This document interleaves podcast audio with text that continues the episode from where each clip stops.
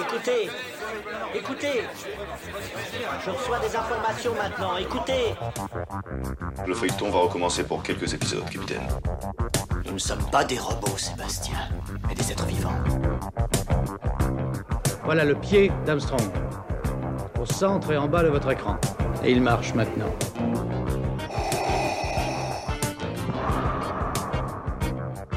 On peut dire aujourd'hui que la science-fiction est bel et bien partout. Tu veux dire qu'on est dans un programme informatique Est-ce vraiment si invraisemblable Si mes calculs sont exacts, attends-toi à voir quelque chose qui décoiffe. Bonjour à toutes et à tous, vous écoutez C'est plus que de la SF, le podcast sur la science-fiction animée et produit par l'œil de chéri. Après quelques vacances bien méritées, nous sommes de retour. Avant toute chose, nous vous souhaitons une très belle année 2023. Nous espérons que cette année sera belle en lecture et en visionnage d'œuvres science-fictives. Quelques nouvelles à vous communiquer. Nous lançons mercredi la première newsletter de C'est plus que de la SF. J'espère que cela vous plaira. On a passé pas mal de temps à peaufiner ça et j'ai hâte d'avoir vos retours sur ce travail qui vous recommandera le meilleur de la science-fiction. N'hésitez pas à aller sur notre site pour découvrir ça mercredi prochain.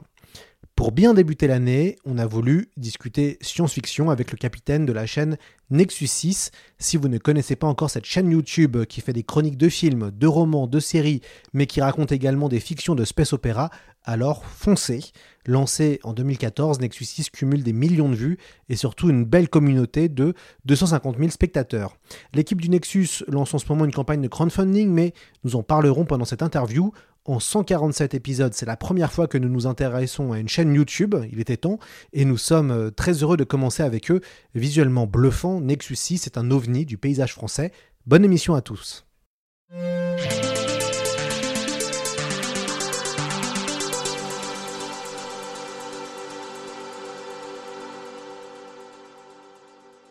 Alors j'ai beaucoup de chance aujourd'hui, je suis à, Metz. Euh, au moment où vous allez écouter ce podcast, il se sera passé un peu de, un peu de temps, donc, mais c'est normal, c'est de la science-fiction.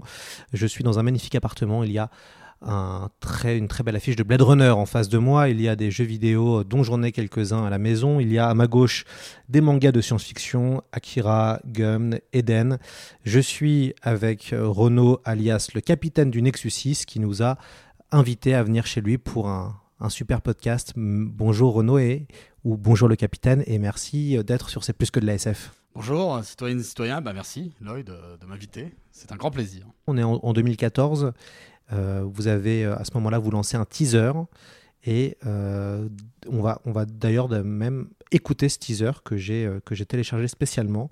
Ça va vous rappeler peut-être des petits souvenirs, j'en suis sûr. Jean-Michel, Jean-Michel, réveille-toi Active les positroneurs j'ai fait une grosse connerie.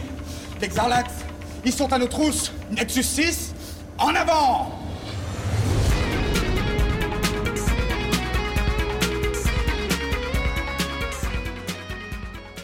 Voilà, c'était il y a maintenant, euh, maintenant 9 ans bientôt. ouais, pour vous, pour moi, ça fait 285 ans à peu près, mais oui. C'est ça.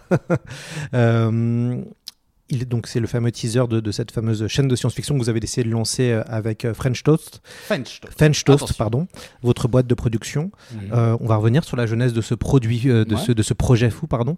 Quand ça a commencé en 2014, vous étiez dans quel état d'esprit? Ah, c'est une très très longue histoire puisque euh, c'est une histoire d'amitié, tout simplement déjà. Puisque ce qui s'est passé, et là il faut remonter euh, plutôt aux alentours de 1997, où, euh, et même encore, et là j'étais pas là, c'est-à-dire euh, deux autres personnes qui se compte que sont Thomas et Alex, donc qui aujourd'hui sont respectivement ingé son de Nexus 6 et réalisateur de Nexus 6, donc l'autre tête pensante de la chaîne, euh, qui se sont rencontrés et sont devenus amis en CM1. Euh, vers la sixième, je rentre dans l'équation, on se rencontre au collège, et eux, ils faisaient des petites vidéos bah, dans la chambre d'Alex. Et euh, je me suis prêté au jeu, et c'est là qu'on a commencé à faire des films. Donc ça commence à faire euh, en temps réel 25 ans, 25 ans qu'on fait des films. Et une chose en entraîne une autre, par des, par des rencontres. On rencontre aussi euh, Cyril Chagot, qui, qui est Cyril, qui est le producteur, donc, qui est le gérant de la société French Toast. Et donc Thomas, Alex et Cyril ont créé euh, French Toast, qui est la boîte de production. Donc euh, pendant des années, on a continué à faire quelques productions, et eux, notamment avec la chaîne French Toast. Moi, à mon niveau personnel à ce moment-là, je ne faisais plus forcément de création avec eux. Euh, même si j'étais là un petit peu au début de French Toast, mais j'ai dû euh, partir. Et il s'est trouvé que, bah, que ça me manquait, tout simplement, de cet aspect créatif, quoi, tout simplement. Et j'ai eu, voilà, je suis passionné de science-fiction depuis que je suis né. Je, j'arrive pas trop à me souvenir d'une, époque de ma vie où il n'y avait pas la science-fiction qui était présente. Et euh, YouTube était en train d'exploser à ce moment-là. Euh, et, je me disais qu'on était en train de rater un petit peu le, le coche. Euh, parce qu'en fait, fondamentalement, ce qu'on faisait jeune, nos vidéos, euh, on n'avait pas pu les mettre sur une plateforme qui pouvait être vue par des milliers ou des millions de personnes, voire en fait potentiellement euh, chaque être humain sur cette planète. C'est-à-dire que nous, on faisait nos films, on les montrait à des amis, les gens se marraient et puis c'est tout. Et là, ben, il, manquait ce truc un petit peu créatif qui pouvait euh, justement euh, euh, qu'on pouvait partager. Donc, euh, de toute façon, sans, sans avoir for- forcément de plan, j'avais commencé à écrire un épisode, une vidéo en tout cas sur Prometheus, puisque j'avais été très très très en colère euh, quant, à la, à la qualité de ce film. Enfin, qualité, c'est un bien grand mot du coup. Euh, et j'avais commencé à écrire, et puis j'en parle à Alex, qui me dit qu'il est, qu'il est chaud, parce qu'il faut savoir que donc sur tout l'aspect technique, c'est lui qui avait les compétences, et pas moi. Et du coup, euh, bah, c'est comme ça que c'est né. Parce qu'il en a parlé donc à, à Thomas et Alex, euh, à Thomas et Cyril, qui étaient chauds aussi, et puis on, on a lancé le truc. Voilà. Dès le, le teaser, vous annoncez un peu la ligne éditoriale, c'est-à-dire de l'humour et du space opéra dans un univers euh, fictionnel. Euh, pourquoi ce mélange de fiction qui parsème toutes vos vidéos et qui a un véritable parti pris éditorial? On a. Bon, il y, a- il y a plusieurs aspects. Il y a déjà le fait que c'est aussi un format qui existait déjà sur YouTube, donc la chronique fiction, très clairement. Et en fait, les gens le. le- souvent, quand les gens parlent de la chronique fiction, ils oublient de le préciser. Mais moi, sincèrement, c'est un format que j'aime beaucoup. Et, que Alex aime beaucoup aussi, ou aimait beaucoup en tout cas en tant que spectateur. Et euh, c'est. euh, c'est venu assez naturellement parce que comme on faisait des films depuis 25 ans et qu'on aimait faire de la fiction, eh bien, ça a, pas, ça, ça, a, été assez euh, évident, tout simplement. Et moi, donc, l'idée quand même, c'était de faire plutôt de l'analyse. J'aime pas le terme critique parce que pour moi, les, vidéos ne sont pas tellement là pour critiquer, plus pour analyser des choses. Euh, mais en tout cas, je voulais faire de l'analyse. Et puis, euh, Alex, lui, il avait plus l'envie, euh, en tout cas, c'est ce qui l'intéressait plus créativement, c'était de faire justement de la fiction. Donc, chronique fiction, tout simplement. Et puis, et puis moi, j'avais déjà des idées sur l'univers. On parle déjà d'Exarlax dans, dans ce teaser, donc il y avait déjà des pistes. Et puis après, bon, bah, ça a évolué pour donner ce que c'est aujourd'hui. Mais voilà, il n'y a pas eu un. On n'a pas fait une étude de marché, on n'a pas fait. euh, Il n'y a pas eu un business plan là-dessus. D'ailleurs, le business plan était complètement euh, pété jusqu'à assez récemment. Et encore aujourd'hui, c'est pas fameux en termes de. Comment dire De rentabilité, hein, très clair. Très clairement, vu l'ambition du projet. Mais à l'époque, voilà, on, on- on était juste avec nos tripes, notre cœur, et puis on y allait, quoi. Vous avez euh, justement imaginé un, un univers de space opéra humoristique avec différents personnages qui parsèment vos vidéos. Comment vous avez créé et écrit les aventures de tout cet équipage du, du Nexus 6 En fait, le... certaines choses étaient déjà là, d'autres non. C'est toujours un petit peu polymorphe. Maintenant, la question, elle est là. C'est qu'est-ce qu'on va faire quel, était l'objectif de, la chaîne? L'objectif de la chaîne, c'est d'analyser et de parler de SF, c'est de faire aimer la SF. Mais le format de chronique fiction, puisqu'il mêle fiction et euh, donc analyse, pour moi, il ne faut pas que la fiction soit gratuite. Donc il y avait aussi cet aspect de, si on veut que la fiction ait un lien avec l'analyse qui est portée euh, dans l'épisode, il faut qu'on soit quand même assez large pour pouvoir traiter un petit peu euh, tout ce qui va faire bah, la multitude de la SF. Et donc, inévitablement, on part sur des stéréotypes, très clairement. Donc, euh, en bon euh, fan enfant de Star Wars, euh, ben, on part tout de suite sur, sur des pirates au grand cœur de l'espace, quoi, tout simplement. Avec les stéréotypes, le Nexus 6 a son Chewbacca en la personne du copilote, le mec un petit peu euh, smirky et, malin avec Slexno, la brute, la brute un peu bête. Euh, avec Cyril et puis le capitaine euh, au grand cœur euh, anti-héros mais héros enfin voilà mais ça c'était pas tellement parce que parce bon il y a un plaisir à jouer ces personnages mais disons qu'il y avait une vraie volonté de pouvoir intégrer à notre histoire les thématiques ou les situations qui vont de toute façon inévitablement se retrouver dans les sujets et dans les œuvres qui vont être traitées. Donc c'est comme ça que ça s'est un petit peu créé. Maintenant sur l'univers pur, ça déroule. C'est-à-dire, euh, il y a une base avec cette, euh, donc, ce futur du 23, voire 24e siècle maintenant, puisqu'on est en 2302, donc c'est le 24e, si je ne m'abuse. Euh, oui, tout à fait. où la galaxie est dominée par l'espèce Xarlax. Les Xarlax, ils sont une société utopique. bien que un petit peu sont je dirais pas qu'ils sont euh, sympathiques, mais ils, sont, euh, ils ont une vision de la société et surtout de, de ce que les espèces sentientes de la galaxie doivent être. Et ils ont pour mission, enfin leur mission culturelle qui se sont imposées, c'est d'éduquer les autres espèces qui sont bêtes par essence et destructrices, notamment l'humanité. Et donc, en fait, dans ce futur du 24e siècle, l'humanité est au pas au banc de la société galactique, mais c'est une espèce euh, qu'on considère un petit peu comme des, des gros cons. Voilà. Et ça, c'est un propos que je porte et que je cherche à faire porter tout au long de Nexus 6, puisqu'évidemment, c'est ce que je connais. Je suis un peu misanthrope, même si je me soigne. Et, euh, ce qui m'intéressait avec Nexus 6, c'était de montrer une vraie altérité, euh, à la fois dans, ce que le monde peut proposer, dans ce que la société peut devenir, mais aussi dans le devenir de l'humanité. Moi, j'ai vraiment du mal à, quand les gens se on pense que le monde va toujours continuer à être bien ou correct ou normal et évoluer comme ça. Moi, j'ai envie de montrer que les choses peuvent très vite basculer et devenir très très compliquées pour l'humanité, et notamment, pourquoi pas, une super espèce extraterrestre qui domine toute la galaxie et qui nous montre non, non, vous êtes complètement idiot et on va vous rééduquer et vous allez arrêter de détruire votre environnement, vous allez arrêter d'être mauvais entre vous Sinon, c'est nous qui allons être mauvais avec vous, etc. Mais ça, c'est des choses qui ne sont pas encore complètement explorées dans l'univers de Nexus. Oui, c'est d'ailleurs des thématiques qu'on retrouve dans certaines œuvres de science-fiction, d'Ursula Le Guin notamment, euh, La main gauche de la nuit, Les mm. dépossédés. Plus récemment, Renaissance, vous avez d'ailleurs fait une vidéo mm. euh, sur Renaissance, la question du premier contact avec une espèce développée euh, qui va essayer d'éduquer une autre espèce qui sont souvent l'humanité ou mm. des, humanoïdes avec euh, toute la question de l'utopie euh, d'ailleurs, qui est un, sujet, un grand grand sujet de la science-fiction. Euh, est-ce que vous avez été influencé par le Visiteur du futur et François Descraques, puisque avant vous, finalement, il y a eu la grande saga du mm. Visiteur du futur qui proposait de la fiction pure et dure, pas de la chronique, vraiment que de la mm. fiction. Est-ce que pour vous ça a été une source d'inspiration à l'époque? Pas une inspiration directe, mais inévitablement on est héritier de ce travail-là. En fait, je, vais vous dire ce que j'ai dit à François Descraques directement, et ce que je répète à chaque fois, c'est que, euh, effectivement, sans le Visiteur du Futur, je ne pense pas que Nexus 6 existerait, ou en tout cas pas sous cette forme.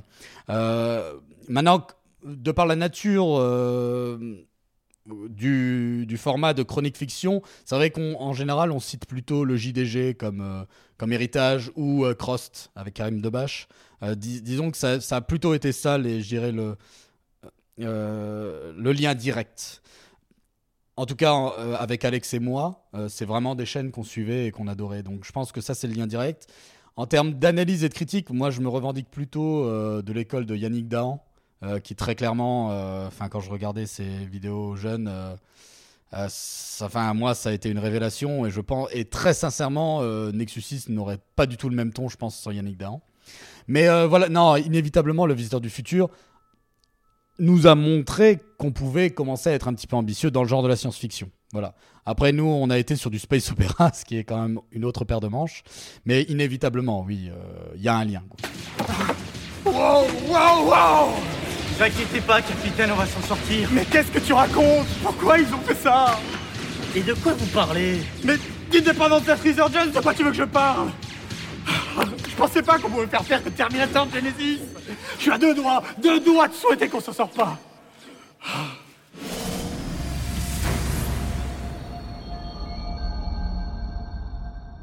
Vous parlez plus? C'était si mauvais que ça? C'est pas que c'était mauvais. C'est juste que c'était pas du cinéma. Independence Day Resurgence, c'est un non-film. C'est complètement aberrant. Et pourtant, merde, moi j'aime bien le premier film. Quand j'étais gosse, je l'adorais. Bon, aujourd'hui j'aurais un petit peu plus à en dire. Mais franchement, ça reste un très bon film de divertissement. Et tiens, toi, t'attends quoi de ce genre de film? Je sais pas, moi, euh, de l'action, de la destruction et de l'humour, quoi. Oui, et tu as raison. Mais tu sais quoi? Aucun de ces aspects-là n'est réussi de Independence Day Resurgence. C'est quand même un comble.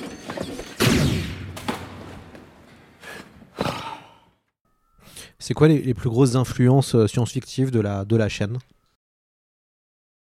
En fait, comme je le dis, vu que la chronique fiction, je veux que les deux soient liés, euh, on n'est pas à la... L'univers de Nexus 6 c'est assez euh, vaste pour pouvoir traiter de tout type de science-fiction. Du coup, je dirais que si on regarde uniquement la vie euh, et l'équipage du Nexus 6, on est plus sur du Firefly, très clairement. Maintenant, très clairement, voilà, dans l'épisode post-apo, on tombe sur une planète qui est dans le, dans, à l'étape post-apo de son histoire. Donc euh, voilà, là, on est dans un monde post-apo. Puis après, euh, je sais pas, on n'est pas à l'abri de tomber un jour sur une planète qui en est, euh, qui est plus sur du space western. Mais après, voilà, on est sur du euh, Firefly slash Cowboy Bebop slash un soupçon de peut-être des Gardiens de la Galaxie, même si j'aime pas trop cette comparaison, vu que j'ai une autre opinion sur Marvel et sur le genre super-héros qui pour moi n'est pas de la science-fiction, mais on pourra peut-être en débattre. Mais euh, voilà. Mais ouais, je dirais, je dirais évidemment le premier truc qui vient, c'est Firefly. D'ailleurs, c'est le premier, c'est le meilleur commentaire qu'on nous a jamais fait. Une fois, on nous a mis Firefly saison 2, c'est tout. Et ça, j'étais, on était assez fiers quoi.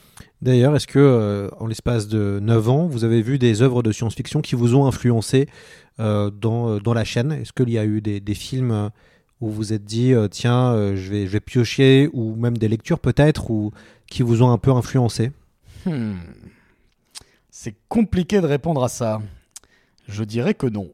Je dirais que non, euh, pas tellement, parce que euh, rien ne m'a plu ces dernières années. Il y a quand même des choses qui m'ont plu. euh, encore heureux, parce que sinon ça serait vraiment très compliqué. Non, c'est plus, plus parce que aujourd'hui on n'a pas encore eu la liberté totale d'explorer l'univers de Nexus 6. Donc je pourrais pas dire là euh, sur les épisodes qu'on a vu, qu'on a fait jusqu'à présent, qu'il y a eu euh, un gap, un gap, un changement euh, drastique euh, de paradigme par rapport à une œuvre vue récemment. Non. Par contre, je sais que c'est Interstellar qui m'a vraiment poussé à faire le premier épisode. Euh, parce que j'ai eu envie d'en parler. Maintenant, j'avais surtout envie de m'énerver sur Prometheus, donc c'est pour ça que j'ai d'abord écrit sur Prometheus. Mais euh, Interstellar, qui est pour moi un des meilleurs films de ces dernières, euh, du début du 21e siècle, euh, m'avait vraiment poussé à quoi. Mais euh, sinon, de toute façon, la passion pour la science-fiction est toujours là, donc j'ai pas le sentiment d'avoir besoin de, choses qui me relancent. Surtout que aujourd'hui, en tout cas dans les analyses, j'essaye plutôt de parler d'humanité et de ce que les œuvres font sur nous, plutôt que les œuvres en elles-mêmes. Vous avez pratiquement un, un monopole sur la science-fiction euh, Mhm. dans l'espace euh, YouTube. Oui. Il existe euh, malheureusement assez peu de chaînes sur la, sur la SF. Ouais. Alors il y a de plus en plus de créateurs et de créatrices qui Mm. arrivent, donc c'est c'est super. Mais comment expliquez-vous que les créateurs de contenu ont du mal avec ce genre que, que nous adorons tous les deux? Bon, de toute façon, déjà de base dans la société, la science-fiction a encore, euh, enfin, subit encore une image un peu négative malheureusement. Bah, c'est pour ça que j'avais fait l'épisode sur euh, qui s'appelle Je n'aime pas la SF parce que Mhm. c'est quelque chose que j'entends souvent et je voulais justement déconstruire ça parce qu'en fait, la réalité c'est que tout le monde aime la SF. C'est juste que les gens s'imaginent que la SF c'est le space opéra en fait. Et ils n'aiment pas le space opéra, ce que je peux tout à fait comprendre, même si moi j'adore ça. Mais euh, souvent, dès qu'on pose, euh, j'ai toujours ce- je fais toujours ce test, je demande aux gens s'ils ont aimé Her de Spike Jones. Souvent ils disent oui, je sais pas, c'est de la SF. Ah bon, mais c'est une histoire d'amour. Je fais oui, mais tu connais beaucoup d'intelligence artificielle dans ton portable qui te parle. euh, et un mec qui joue à un jeu vidéo en hologramme euh, chez lui. Enfin, je veux dire, on est dans de la SF. Euh, je cite Eternal Sunshine of Spotless Mind. Pareil, on me dit c'est un film d'amour. Je fais oui, mais tu connais une société qui vient chez toi effacer tes souvenirs avec une machine. C'est de la SF. Ou, ou Wally, tout simplement.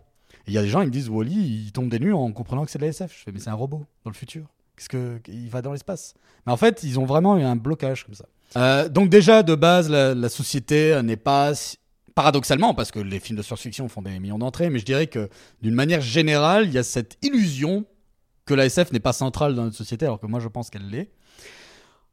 Ensuite, pour les créateurs, bah, je ne saurais, je ne saurais dire, euh, je ne saurais dire.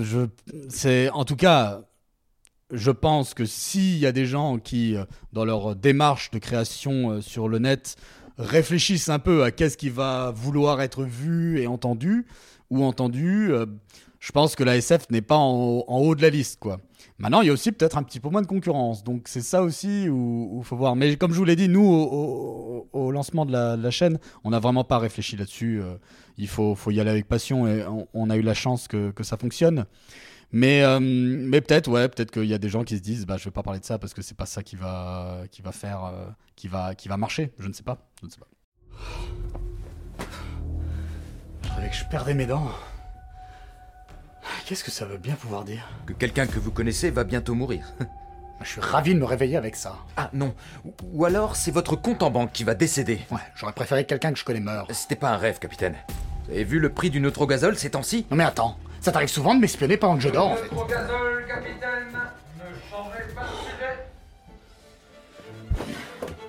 Voilà, donc les comptes sont complètement vides, mais on est refait de voir vos retours sur la trilogie, vos commentaires, vos messages de soutien, et c'est ce qui nous a poussé à aller plus loin avec le Nexus 6. En fait, vous étiez là il y a 5 ans pour nous et ça a littéralement changé le game.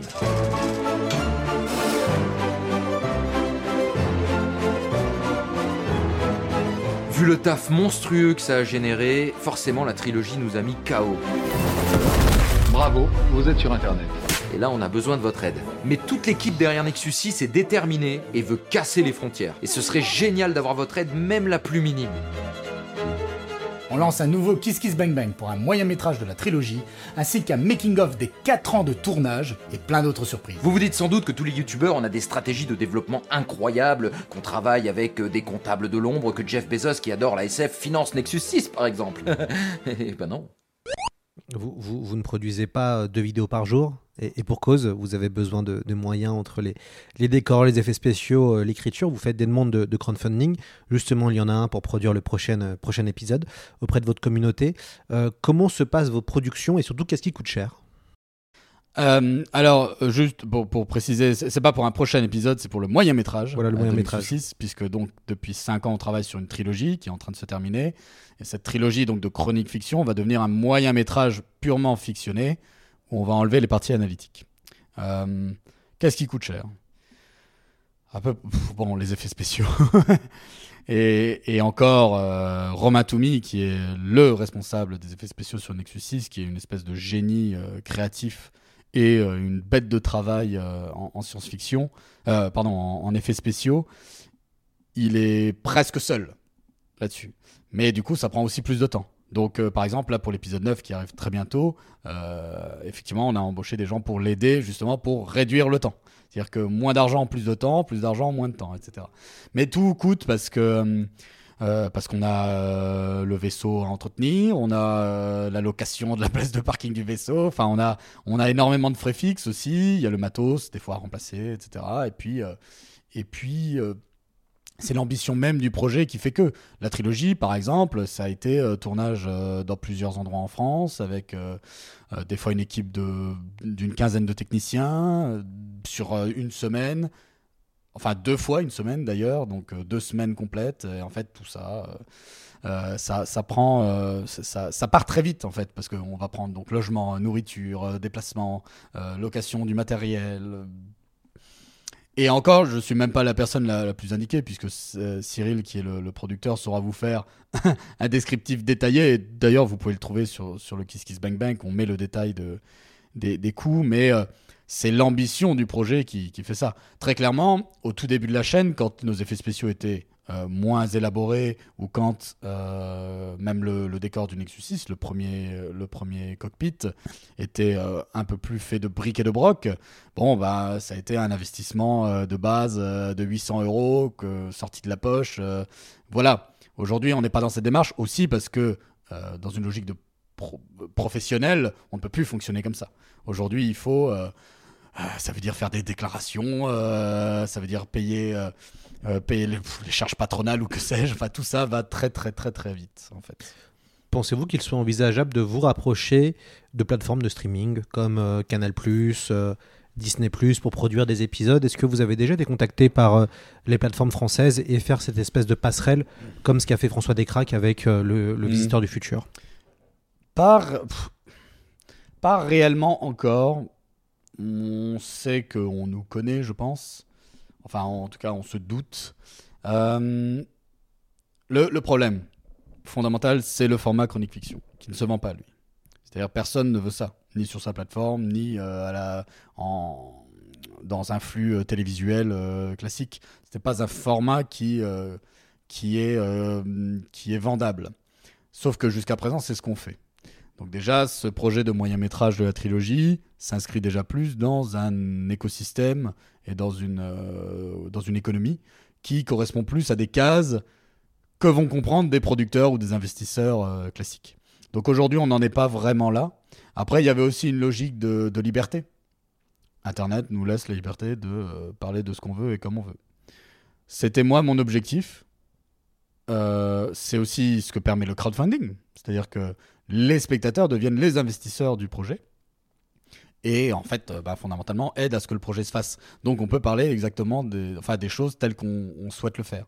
Dès que quelqu'un rentre euh, dans la boucle pour euh, financer, déjà il y a une question de retour sur investissement qui aujourd'hui est inexistant et ou très peu existant et une logique aussi bah, de liberté créati- créati- créative pardon de liberté créative qui peut se poser c'est-à-dire si euh, je sais pas si j'ai envie de dire tel truc sur tel film peut-être qu'on va me dire ah non non non parce que euh, j'ai telles avant j'ai tel euh, je sais, pas telles, telles attaches avec telle maison de production je ne sais je ne sais pas par contre pour la fiction Nexus 6 pure Là, ça peut se discuter parce qu'effectivement, il faut qu'on passe à cette autre étape.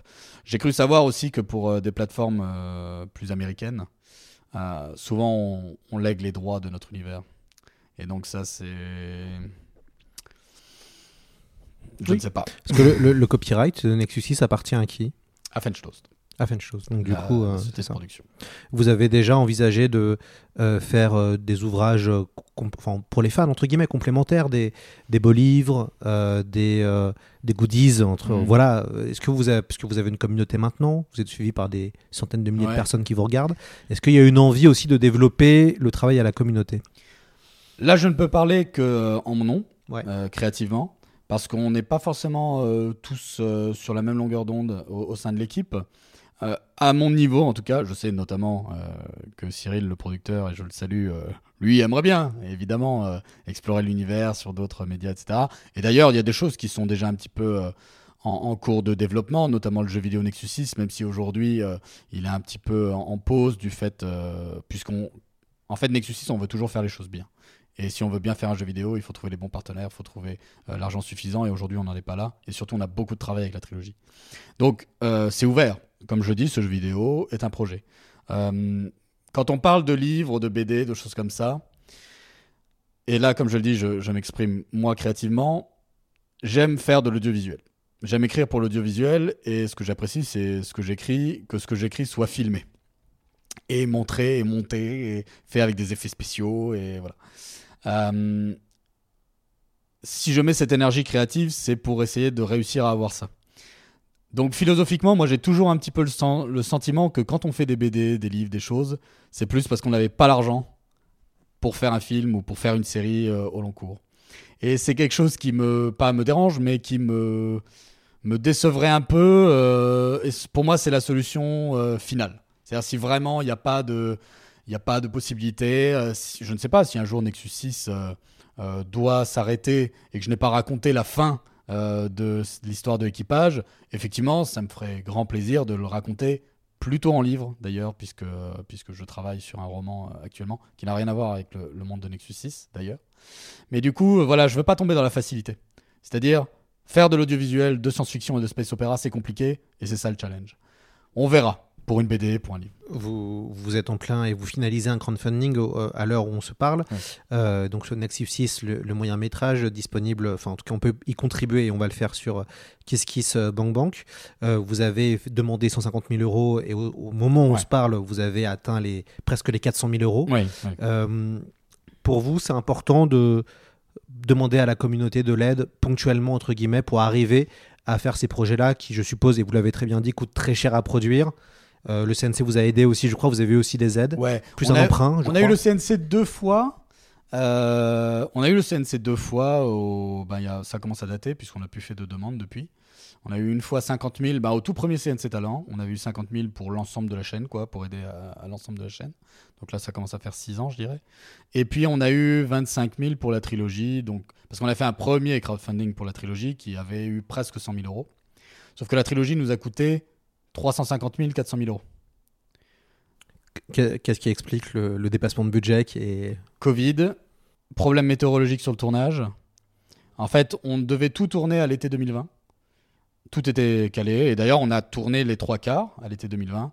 Et les quatre derniers jours de tournage euh, dans les Alpes, on a eu, euh, donc sur. euh, Enfin, en tout cas, sur une semaine prévue dans les Alpes, on a eu quatre jours de pluie. problème. Des scènes sont déjà tournées dans les conditions météorologiques, et etc., etc. Donc en fait, on a dû repousser d'un an et attendre pour tourner l'été suivant. Ça, ça veut dire ben, relouer des chalets, relouer du matos. Et en fait, c'est ça qui a explosé le budget. Euh, plus le Covid aussi qui a repoussé, repoussé, repoussé. Des choses comme ça. Donc aujourd'hui, donc on a dû faire un emprunt euh, pour euh, financer la fin de la trilogie. Et effectivement, de toute façon, on a été tout à fait transparent sur ce nouveau crowdfunding. Euh, on va faire un nouveau produit avec cette trilogie, c'est-à-dire qu'on va euh, tourner de nouvelles scènes, améliorer des choses, etc. Puisque si on prend bout à bout comme ça les parties fiction de la trilogie, ça ne fonctionne pas en tant que moyen métrage. Il y a des temps longs qui s'installent avec mon analyse, par exemple. Euh, il y a une scène où à un moment on se cache derrière un astéroïde avec le vaisseau, je repars dans mon analyse pendant 10 minutes, puis les ennemis reviennent et nous, et nous trouvent. Si on enlève cette partie d'analyse, c'est on se cache et les ennemis reviennent tout de suite. Ça ne marche pas. Donc il faut, on va devoir tourner de nouvelles scènes, etc. Donc en fait, la, question était, il était hors de question, comme d'autres ont pu le faire, de refaire un financement participatif pour en fait éponger euh, ce surcoût qui a été fait. Il fallait qu'on propose quelque chose en, retour. Et donc, euh, notre philosophie a été de, ben, on fait un moyen métrage, on va rajouter des scènes, et en plus, j'ai oublié de le préciser, il y a un making-of qui va raconter ces cinq années d'aventure, puisqu'en fait, on a tout filmé. On a tout filmé en making-of. Et donc, on propose en fait un DVD, un Blu-ray, quoi. Un Blu-ray à la vente. Et c'est ça qu'on achète, euh, fondamentalement. C'est-à-dire que, bah, comme toute société de production, pour une fois, on est dans une logique un petit peu correcte de comment ça fonctionne. C'est-à-dire, vous achetez un DVD et cet argent va servir à financer euh, le projet. Mais parce que, effectivement, ce projet a été extrêmement ambitieux. Mais euh, voilà, il était hors de question et on a vraiment réfléchi à la chose euh, de demander de l'argent juste pour demander de l'argent. Non. Il fallait qu'on travaille derrière. Et donc, en fait, avec ce nouveau financement participatif, on repart sur un an de travail euh, sur ce moyen métrage. Vous, vous faites de plus en plus de vidéos avec des guest stars, entre guillemets, des, des, Oui, des- des des featuring invités. avec des Invités. Mhm. voilà, euh, qui viennent de différents, euh, de différents univers, mais quand même pas mal euh, YouTube. On y croise d'ailleurs Michael Rock, qui est un auteur et qui est un, qui est un ami et qui est venu sur le, sur le podcast. Est-ce que vous avez senti qu'il y avait un besoin de faire des collabs, entre autres, ou d'inviter des gens pour redonner un coup de boost à la chaîne ou parce qu'en fait en même temps c'est aussi comme ça qu'on permet d'être connu, enfin Mhm. de continuer à être vu au maximum, c'est de faire des collabs avec des gens qui ont des communautés? Alors, c'est c'est pas du tout la philosophie du truc, mais comme dans tout, dans Nexus 6, c'est pas du tout euh, la volonté de visibilité qui drive la chose. Le format The Visitor, donc, qui est un petit peu à contre-courant de ce qu'on faisait d'habitude, où toutes les vidéos étaient scénarisées, enfin, où vous voyez nos aventures du Nexus 6, quoique le, The- le The Visitor se passe sur le Nexus 6. Oui, tout à fait, c'est scénarisé euh, aussi. C'est quand même dans l'univers. Mais, euh, non, c'est la trilogie qui a déterminé ça, c'est que il y a eu un moment où on s'est dit, on ne peut plus du tout faire de vidéo tant que cette trilogie n'est pas finie. Et donc, la proposition, ma proposition a été de faire ces interviews, enfin ce format, euh, pas interview, non, mais ce format débat avec un invité ou une invitée, pour justement euh, bah, pouvoir continuer à faire quelques vidéos pour montrer qu'on est toujours là.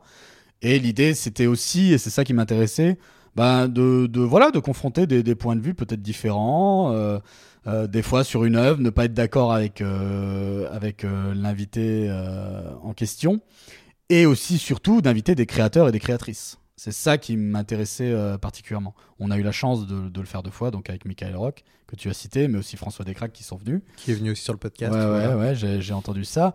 Et, qui, et d'autres viendront d'ailleurs. Mais voilà, c'était pas. Le fait d'avoir des invités, c'est pas du tout euh, une volonté de, de gagner en visibilité. C'est euh, j'invite des gens qui me paraissent pertinents par rapport au sujet que j'ai envie de traiter.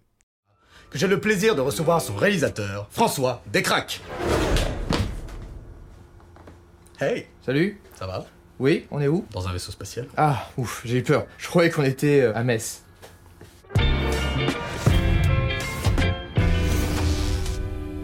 François, je suis ravi de te recevoir sur le Nexus 6. Et moi donc, Captain. Première fois dans un vaisseau spatial, je suppose. Euh, De mon plein gré. Bon, il faudra que tu m'en parles de ça. J'ai peut-être des potes qui t'ont ouais, ça peut enlevé arriver. il y a quelques années, peut-être. Oui, oui, oui, oui, oui. Qu'est-ce qui a changé depuis 2014 Est-ce que dans l'équation YouTube, vous avez vu, vous, des changements en tant que créateur de contenu? Est-ce qu'il a fallu s'adapter? Est-ce qu'il a fallu... Est-ce que vous avez vu une communauté aussi des, des spectateurs qui ont changé? Euh, Qu'est-ce que, après 9 ans de création, comment vous voyez, si vous prenez un peu de recul, euh, vous avez vu des évolutions? J'ai pas vu d'évolution particulière dans le sens où on a toujours eu euh, une, super communauté. Euh, on l'a eu à, la sueur de notre front. D'ailleurs, bon, on est à bientôt 250 000 après 8 ans. Très sincèrement, euh, des fois, c'est un petit peu. on aimerait avoir plus, très clairement. Surtout vu l'ambition du projet. Maintenant, c'était quelque chose qui me stressait beaucoup au début de la chaîne. Et aujourd'hui plus du tout. Déjà parce qu'on voit que la communauté existante est vraiment derrière nous et nous soutient. Pour preuve les, les crowdfunding que nous faisons. Mais surtout euh, bah voilà avec les crowdfunding si on arrive à, pérenniser euh, notre idée et notre euh, volonté créative c'est une victoire. Et surtout bah, comme je le dis vraiment cette communauté elle est elle est incroyable. Les commentaires sont de qualité pas de haters ou très peu. Enfin on a, vraiment, vraiment beaucoup de chance d'avoir cette communauté bienveillante et qui nous soutient. Et je pense que ça, c'est aussi du fait de l'intelligence des collaborations qu'on a faites.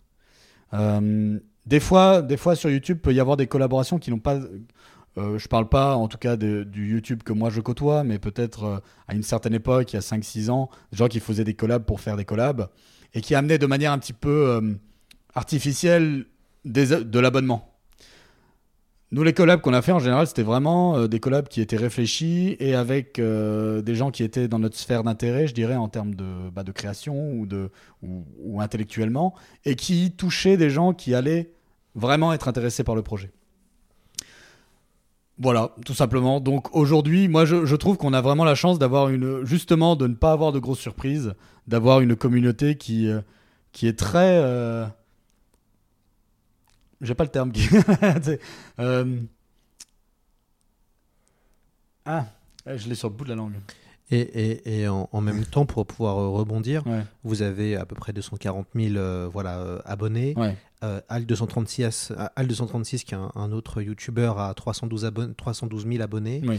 Euh, le Visiteur du Futur a fait 300 000 entrées. Mm. Est-ce que vous pensez pas qu'on arrive aussi à une espèce de plafond de verre des amateurs de science-fiction sur le modèle YouTube qui irait de peut-être à 300 000, an- allez, 300 000 visi- viewers, à peu près entre de 50 000 à 300 000 viewers Est-ce que finalement le genre, euh, c'est ce que ça pèse, entre guillemets, voilà, sur YouTube?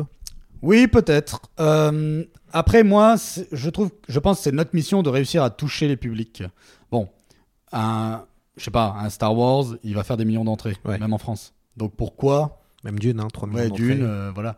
Pourquoi, euh, pourquoi une chaîne qui traiterait de science-fiction, quelle qu'elle soit, sur YouTube française, ne ferait pas, euh, allez, au moins euh, 800 000, euh, 1 million d'abonnés Maintenant, effectivement, il y a des questions de génération. Est-ce que tout le monde est sur YouTube? Il y a la question de l'algorithme aussi. Donc, il n'y a pas d'explication particulière. Maintenant, effectivement, aujourd'hui, ma position, c'est que euh, 200 000, 300 000, c'est une victoire. Parce que l'objectif, au final, ce n'est pas forcément d'avoir des millions de, de personnes qui suivent. C'est surtout d'essayer de- d'échanger et de partager euh, voilà, une certaine vision du monde et, une passion euh, qui est celle de la science-fiction. Et pour moi, la science-fiction, c'est le genre le plus important pour l'humanité, pour la rendre meilleure. Et donc, à partir de ce moment-là, euh, franchement, c'est merveilleux. C'est merveilleux qu'on ait cette communauté. Puis tu as cité Al 236 qui fait, c'est un travail incroyable. Et, et voilà, bah, peut-être pas. Justement, moi je me dis, euh, justement, on n'a peut-être pas forcément le- les mêmes abonnés, hein, euh, mais euh, il a une vision du monde qui est merveilleuse et que lui arrive à toucher 300 000 autres personnes justement avec sa vision. Bah, c'est c'est peut-être la meilleure chose qui puisse arriver à l'humanité en ce moment. Donc il y a cette mission de transmettre et d'éveiller les sens qui est plus importante que les chiffres. Voilà. Euh, ça aurait été 1000 abonnés au bout de 8 ans, ça aurait été compliqué. Aujourd'hui, euh, voilà, le projet est pérennisé et on on a un public et des gens euh, merveilleux qui nous suivent, donc c'est ça le plus important. sur, pour revenir, vous, sur la, partie de, travail et de création de, vidéos, comment ça se passe en termes d'écriture? Est-ce que, comment vous planifiez, vous, vos vidéos? Vous écrivez tout en amont?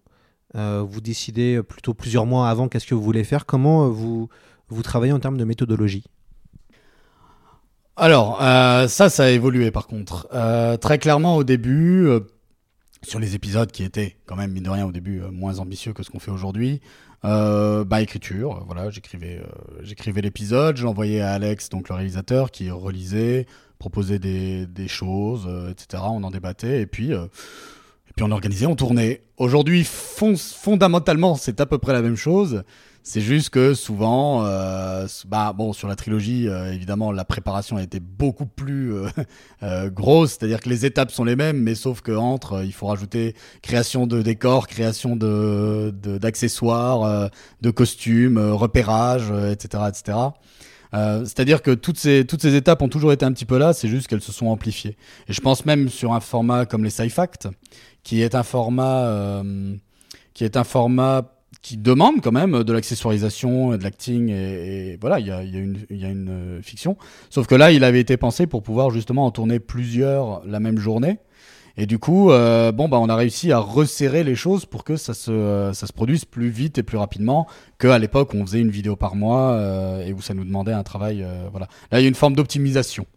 Euh, mais voilà, les étapes, elles sont, elles sont assez simples, somme toute. C'est écriture, euh, relecture, amélioration, euh, mise en place du set, on va dire. Alors, pas forcément le jour du tournage, mais en amont. Et puis, le, voilà, le jour du tournage, il y a les techniciens, ils font leurs choses de techniciens que je ne maîtrise pas. Et puis, on tourne, ensuite montage.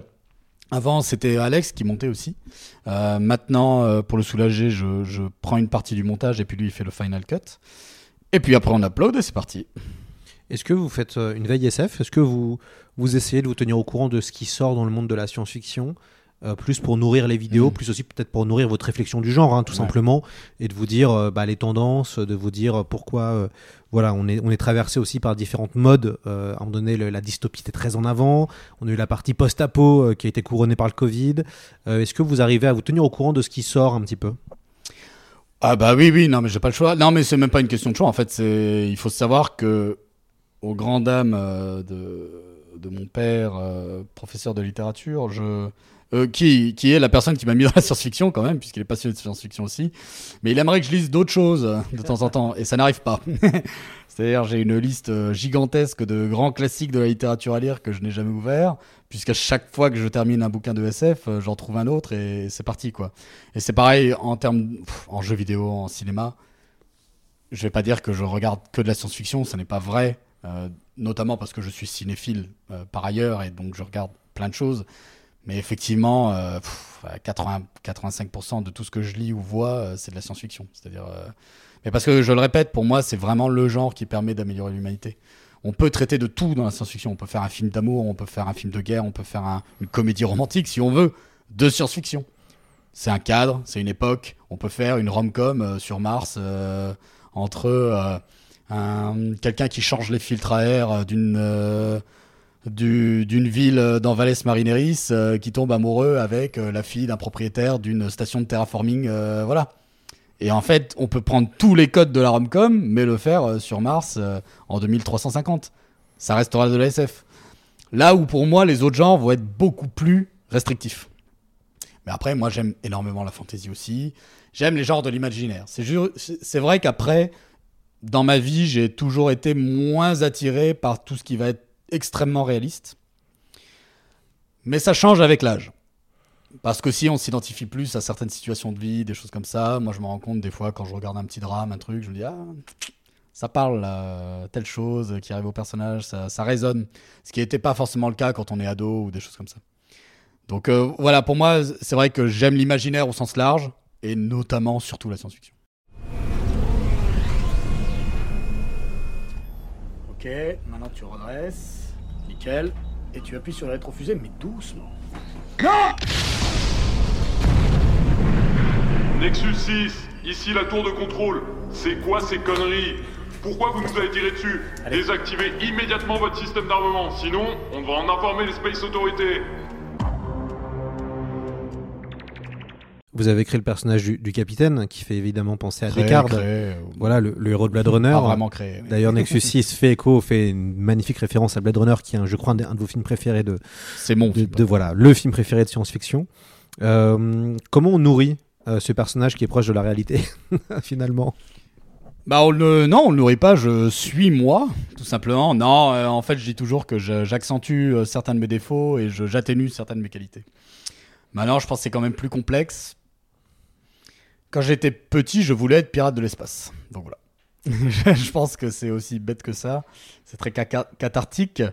Maintenant, euh, il y a une part de moi qui ne sait plus trop qui est euh, moi et qui est le capitaine.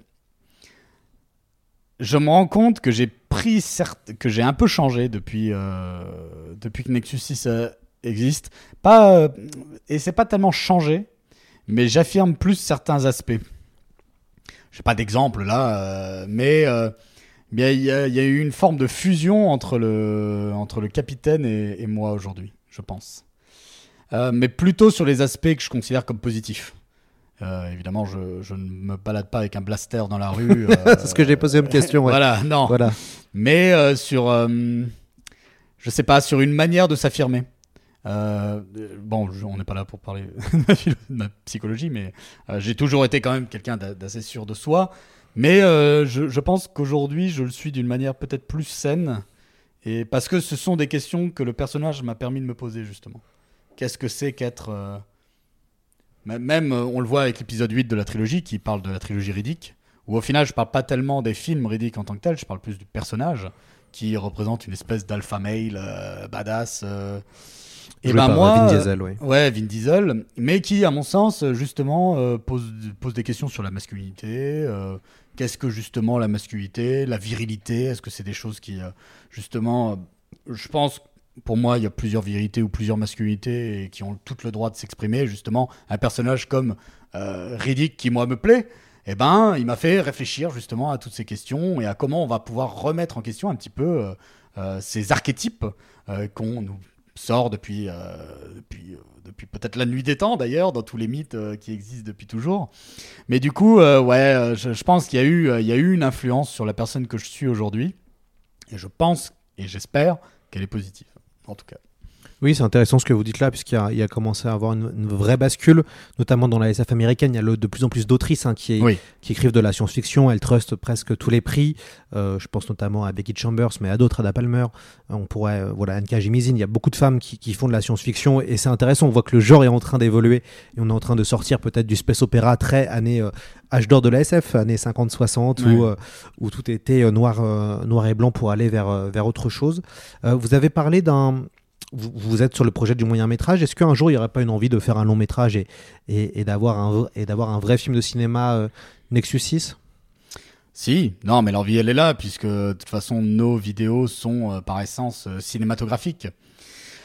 Il y a une envie, il y a des discussions. Euh, je peux pas en dire beaucoup plus aujourd'hui, puisque je le répète, on fait du space opéra, qui est peut-être le genre le plus compliqué à produire. en Plus onéreux, ouais. Euh, voilà, le plus compliqué, donc plus onéreux, effectivement. Euh, non, l'envie est là. L'envie est là. Maintenant, est-ce que ça intéressera quelqu'un? Est-ce qu'on arrivera à, écrire un scénario pertinent et qui vaille la peine d'être produit? C'est ça aussi, c'est que vraiment, je le répète, nous avec Nexus 6, on, essaye vraiment d'aller au fond des choses, de réfléchir. Il y a une vraie réflexion philosophique sur ce qu'est la création. J'ai pas forcément, on a, et on n'a pas forcément envie euh, de, faire les choses pour les faire. Il faut qu'on réussisse à faire un film. Déjà, si on doit faire un long métrage, il faut pas qu'il ne parle qu'aux abonnés de Nexus 6. Il faut qu'on réussisse à, toucher d'autres gens. Ça veut pas dire brasser plus large, ça veut pas dire perdre l'identité, ça veut dire trouver les clés pour faire un mythe qui euh, parle à chacun, qui touche chaque personne, malgré ses spécificités. C'est-à-dire, c'est euh, aujourd'hui, il y a vraiment cette question dans la production cinématographique, notamment avec les Marvel qui font des, pré-projections, des retours de projection. Euh, Qu'est-ce que les, euh, les bêta, j'allais dire bêta-testeurs, mais c'est presque ça, les bêta-spectateurs ont dit Est-ce qu'on fait des reshoots, etc. Moi, ce n'est pas ma vision de la création. Un auteur a une vision, il doit la proposer. Maintenant, il faut, en amont de cette vision, réfléchir aussi à comment on va toucher tout le monde. Et ça, ça passe. C'est une discussion qu'on a eue aussi, euh, par exemple, sur ce sujet qu'est l'afrofuturisme. C'est, euh, voilà, pour toucher intimement les gens, il faut trouver des axes qui transcendent les cultures, transcendent les peuples, et qui soient, euh, qui soient pas centrés sur, sur le soi. Je pense qu'un auteur met beaucoup de soi dans une, dans une œuvre, mais je pense qu'il faut réussir à, à dépasser ça. Bon, là, je vais très loin, mais l'idée, c'est que euh, si un long métrage Nexus 6 devait se faire, notre philosophie serait de faire. Enfin, en tout cas, l'objectif serait de faire le meilleur film de space opéra français qu'il soit possible de faire, avec le budget qu'on nous donnera. Donc, c'est la création, c'est quelque chose de très compliqué. On va nous dire, il y a tant de budget. Bon, bah voilà, qu'est-ce qu'on peut faire déjà? C'est ça la question. Maintenant, la question, c'est est-ce que ça intéresse des gens? Je ne sais pas. Ce qui a été intéressant avec Michael Rock, c'est que vous avez mis en avant un auteur qui est assez peu connu euh, pour l'instant.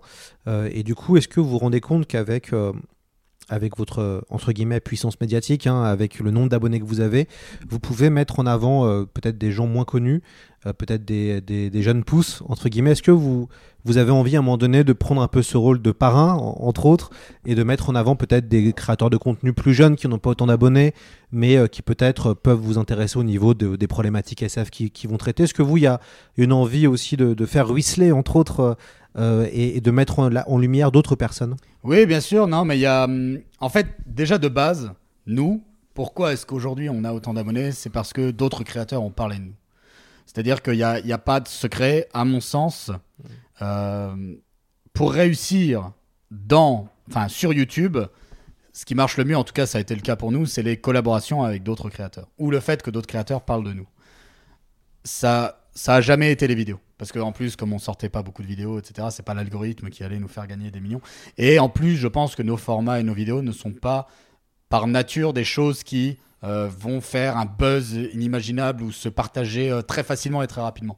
L'épisode 7 a pas mal buzzé quand même. On est aujourd'hui déjà à 500 000, euh, un peu plus, même 500 000 vues, alors qu'il est sorti qu'il y a un, un an et demi ce qui est le, le meilleur résultat sur la chaîne euh, aujourd'hui. Mais c'est parce que les effets spéciaux étaient tellement incroyables, euh, etc., que je pense qu'effectivement, là, ça s'est pas mal partagé. Mais par ailleurs, les vidéos n'ont pas forcément cette vocation. Donc, nous, c'est grâce à Antoine Dan- Daniel qu'on est là aujourd'hui. S'il n'avait pas parlé de nous dans le 29 d'Antoine Daniel, euh, bah, je ne sais pas. Alors peut-être que quelqu'un d'autre aurait parlé de nous, mais en tout cas, la réalité, elle est là.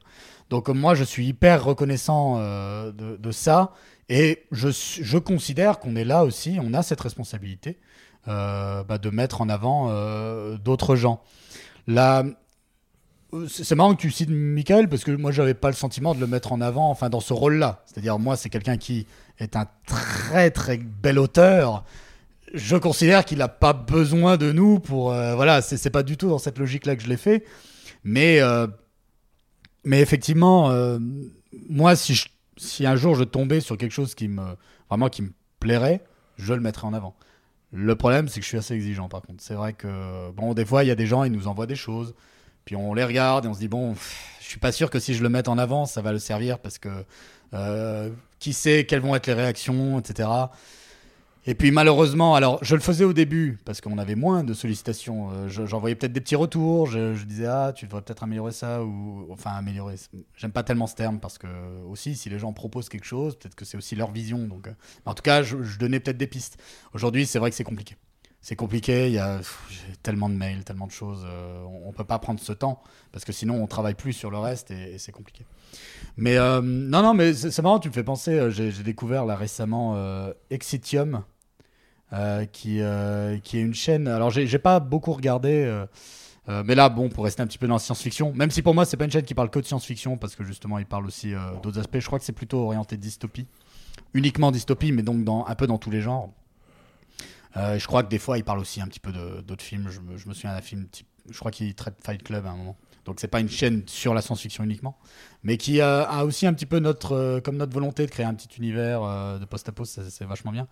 Il y a Horizon Universe, euh, j'aime bien sa vision, euh, euh, sa vision de la SF. Ouais, c'est très chouette. ce Ouais, c'est bien, j'aime beaucoup sa, sa manière de, de voir les choses, de les expliquer, ce, ce ressenti.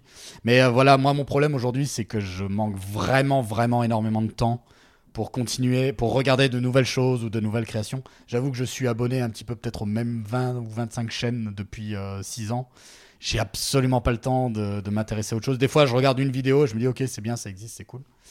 Euh, voilà, malheureusement. euh, Alors, je vais, je vais poser une question pour faire écho à une de tes vidéos. Pourquoi le post-apo, c'est le meilleur genre de la science-fiction Ah. Et non le space opéra que tu produis pourtant depuis des années. Ouais, non, mais en fait, c'est compliqué de.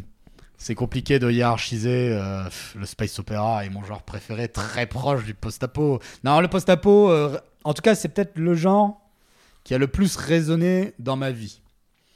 Euh, du fait de ce qu'on a dit plus tôt, c'est-à-dire cette euh, place de l'humanité, ce misanthropisme, ça se dit misanthropisme? Oui, je crois peut-être. Euh, sinon, on va le rajouter au Robert. Ma misanthropie légère, et typiquement le post-apo, enfin, quoi de mieux que de mettre l'humanité dans cette situation-là que... Enfin, c'est de la misanthropie porn, j'ai envie de dire, un petit peu cette souffrance. Et en fait, quand j'étais petit, ça me fascinait. Ça me fascinait parce qu'autour de moi, enfin, les, autres, enfants ne... n'appréhendaient pas ces concepts. C'est-à-dire, moi, je disais, mais peut-être qu'un jour, tout va terminer. tout va terminer, se finir. Et ça me... Ça me ça, ça m'ouvrait tout un imaginaire. Et c'est vrai que hum, bah, c'est une scène que je cite souvent. D'ailleurs, j'ai plus ou moins écrit un épisode dessus, mais qui n'est pas encore sorti. Je sais pas si je le produirai, mais à voir. Euh, sur, euh, Mais j'en parlais dans l'épisode post-apo. C'est quand Max parle à, à Anti-Entity dans About a Town et qu'elle lui demande ce qu'il faisait dans la vie avant. Il disait qu'il était flic. Et elle, elle dit qu'elle n'était rien. Donc on comprend qu'elle était euh, une, personne sans domicile ou et que maintenant elle dirige une ville. C'est-à-dire que voilà, suite à cette catastrophe qui a mis à bas l'humanité, tout est remis à zéro socialement. Tout le monde a les mêmes chances, plus ou moins. En tout cas, il y a une forme de. C'est cette destruction du monde qui me plaît, moi. Cette remise à niveau, cette révolution presque, euh, si je puis dire, du, monde qui, qui m'intéresse. Voilà, et en fait, ma passion pour Blade Runner, elle est là aussi. On n'est pas dans le post-apo, on est dans le cyberpunk, mais on est euh, presque sur du pré-apocalyptique, quoi. On est dans une situation morose, euh, dure, triste. C'est assez paradoxal parce que je suis quelqu'un qui aime le soleil et la chaleur. Mais par contre, je vois, je vois, euh, je vois les fils de l'homme, je vois, bon, qui est du pré- du pré-apo plutôt, mais où je vois la route. Ça me, ça me terrifie en même temps, ça me crée. euh, ça me, ça me terrifie, ça me pose des émotions incroyables et ça me crée un imaginaire euh, fou, quoi. Et ben, ce sera le, le mot de la fin. Euh, un grand merci euh, au capitaine d'être venu euh, sur le podcast. Et euh, c'est un, évidemment un plaisir. Alors, on le rappelle, il y a un crowdfunding pour ceux qui souhaiteraient. euh, alors, pour ceux qui ne connaissent pas, on encourage déjà à aller voir la, la- la chaîne sur YouTube Nexus 6. Et pour regarder, il y a de nombreuses vidéos et de nombreuses heures de vidéos à, Oui. à pouvoir. euh, pou- voilà, vous allez pouvoir euh, voir plein de choses autour de la science-fiction qui sont. Si je peux me permettre, je conseillerais aux gens de regarder d'abord l'épisode 7, enfin celui qui se nomme épisode 7 sur le cinquième élément, qui vous donnera une bonne idée en tout cas de ce qu'on essaie de développer aujourd'hui en termes d'ambition, euh, etc. Et après, vous pourrez regarder tout le reste. Mais euh, n'ayez pas peur, vous, vous aurez vos marques, même si vous connaîtrez pas les personnages, ça sera assez clair pour être compréhensible. Et puis pour ceux qui veulent soutenir, il y a, on le mettra sur notre page évidemment du site internet, le crowdfunding euh, de Nexus 6 pour le fameux moyen métrage, qu'on va évidemment y, y participer pour euh, soutenir de la création de science-fiction française. Il n'y en a pas assez et c'est vrai que ça fait plaisir de pouvoir voir des, des créatifs comme l'équipe de Nexus proposer euh, de la SF, proposer de l'ambition et proposer du space opéra à la française, un genre malheureusement trop rare. On se dit euh, à bientôt Nexus. Bah, à très bientôt et merci à toutes et à tous, citoyennes et citoyens. À bientôt.